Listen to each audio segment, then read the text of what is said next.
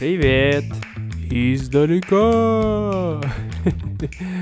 hey guys, this is my new intro. Yeah, I hope you don't think it's too stupid. If you do, please comment in the our Instagram group in Russian from Afar podcast, uh, where you can find also information about upcoming episodes and uh, stuff like that. Yeah. So uh, for the next uh, episode, uh, for this episode, uh, the one I'm about to show you, it was recorded with other microphone because it was made with a video for our upcoming YouTube channel. Enjoy the podcast and uh, yeah, поехали! I'm going to tell you about 13 things uh, I found quite shocking when I came to Vietnam. As you know, I've been living in Vietnam for about mm, six years, almost seven, almost six years. And uh, after that, uh, right now it's hard for me to think what was the things which got my attention because it's like already for me become such part of my reality but when I thought again, I tried to remember, I read some of the information I wrote in my diary a long time ago, and I came up with 13 things which were quite unusual. And uh, I still find some of them quite unusual for me, but others I get used to. Поехали! Первая вещь, которую я заметил, когда я приехал во Вьетнам, это вьетнамская архитектура. Она совершенно отличается от китайской архитектуры, потому что я приехал во Вьетнам из Китая. Здесь дома, они очень узкие и очень высокие, потому что земля во Вьетнаме очень дорогая. И что забавно, что дома могут быть 5 этажей, но это живет одна семья, это частный дом, это не апартаменты. Обычно вьетнамцы также, они украшают свой фасад – то есть переднюю часть дома они ее красят, наводят порядок. Но если нет других соседей рядом с этим домом, то боковая часть дома остается не покрашенной. Она абсолютно серая, и ты думаешь, почему? Почему они так делают? Это выглядит ужасно. Потому что они знают, что скоро кто-нибудь купит землю рядом с ними и построит дом, прямо прикасаясь к этому дому. Им не надо будет тратить деньги на украшение бокового фасада. Вторая вещь, которая меня шокировала, когда я приехал во Вьетнам, это мясо, собачье мясо. Когда я был в России, я думал, о, Вьетнам, это райская тропическая страна, да, там есть фрукты, овощи, и мне как вегану будет так прекрасно там жить. Но, как оказалось, там действительно много фруктов и овощей, это очень прекрасно, я это люблю. Но вьетнамцы очень сильно любят есть мясо. И мясо любят есть всех животных. В первый день или во второй день, когда я был во Вьетнаме, я шел по рынку, и я увидел мясо собаки. Это был шок для меня. Но с этим я теперь живу. Другая вещь, которая меня шокировала, это вьетнамский язык. Когда я слышу новый язык, допустим, я слышу китайский, или я слышу японский, или я слышу немецкий, даже если я не знаю этот язык, я все равно могу как-то ухватиться за него. То есть я знаю, как он звучит, я могу его распознать среди других языков. Но вьетнамский был такой язык, который я никак не мог за него ухватиться. Я не знал, что это такой язык. Он был очень странный. И очень много звуков таких у, у, о, э, а. Казалось, что это говорят люди без обид вьетнамцы. Я люблю вьетнамский язык, я на нем говорю, но первое впечатление было, что это... Хм, у этих людей есть проблемы с головой. То есть как будто человек с ментальным заболеванием разговаривает или с проблемами с речью. Такая, такое было впечатление. Во Вьетнаме хорошая вещь для меня была, хороший шок. что было очень много дешевой вегетарианской еды и веганской, потому что в Вьетнаме сильно много не едят молочных продуктов. Куда ни пойдешь, везде есть какая-нибудь маленькая вегетарианская кафешка. И это здорово, потому что для меня, как вегану, это прекрасная вещь. А все это, все, потому, все это связано с тем, что во Вьетнаме есть э, это буддизм, буддийская страна, и здесь люди каждый первый и пятнадцатый день лунного месяца они едят вегетарианскую еду.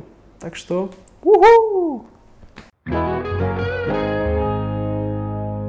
Если вы думали, что Китай, Индия — это страны чая, что является правдой, и мы думаем, что Вьетнам, наверное, тоже.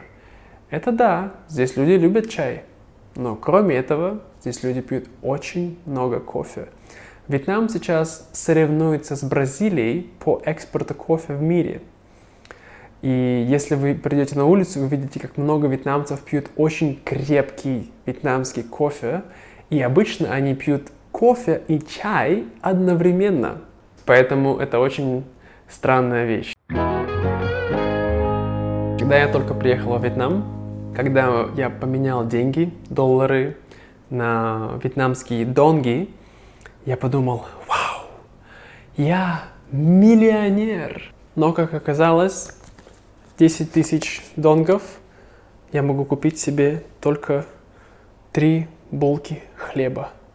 Это все. То есть моя мечта миллионера рассыпалась очень быстро – Когда русский человек приезжает во Вьетнам, у него не перестает отпускать такое чувство, что он вернулся в прошлое. Потому что Вьетнам, как вы знаете, это социалистическая страна, и повсюду везде есть признаки коммунизма. Да? Мы видим серп, мы видим молот, мы видим красный цвет, мы видим постеры с пропагандой, и все это нас окружает. И у русских людей не остается, не проходит такое чувство дежавю, как будто бы они все это уже где-то видели.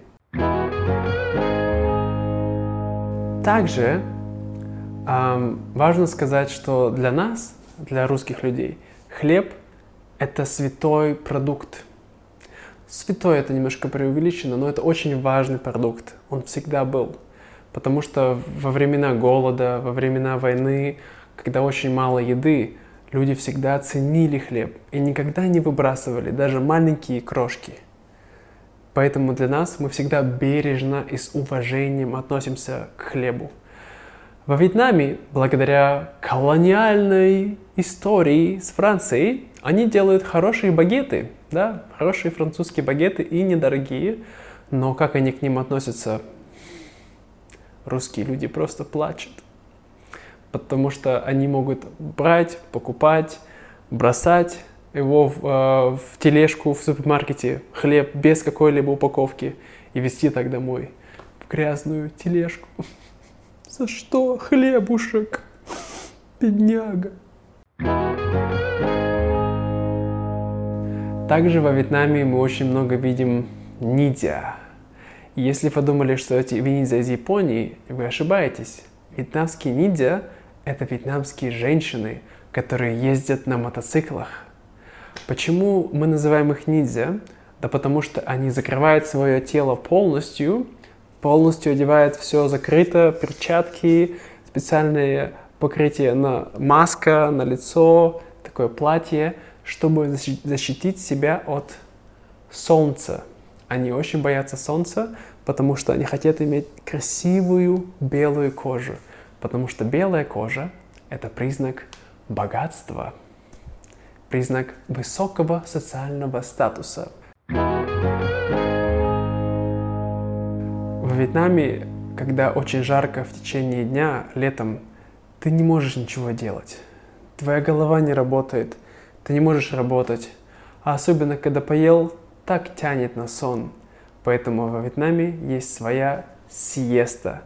Люди закрывают магазины, офисные работники кладут маленький коврик на пол, закрывают жалюзи и спят на полу в течение одного или двух часов.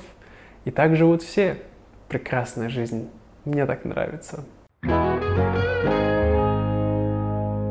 Вьетнамцы очень сильно любят разбрызгивать воду. И мне это не нравится. Потому что русские люди, мы любим, чтобы в доме было сухо. Чисто и сухо. Но вьетнамцы любят, чтобы было чисто и мокро. Потому что мокро означает, что кто-то только что помыл. А также они любят перед своим домом разливать много воды, чтобы убрать количество пыли, а также чтобы было не так жарко. Но для нас это очень неприятно. Мы говорим, это же мокро, это грязно, ужас. Но здесь вода высыхает очень быстро, поэтому это не является большой проблемой.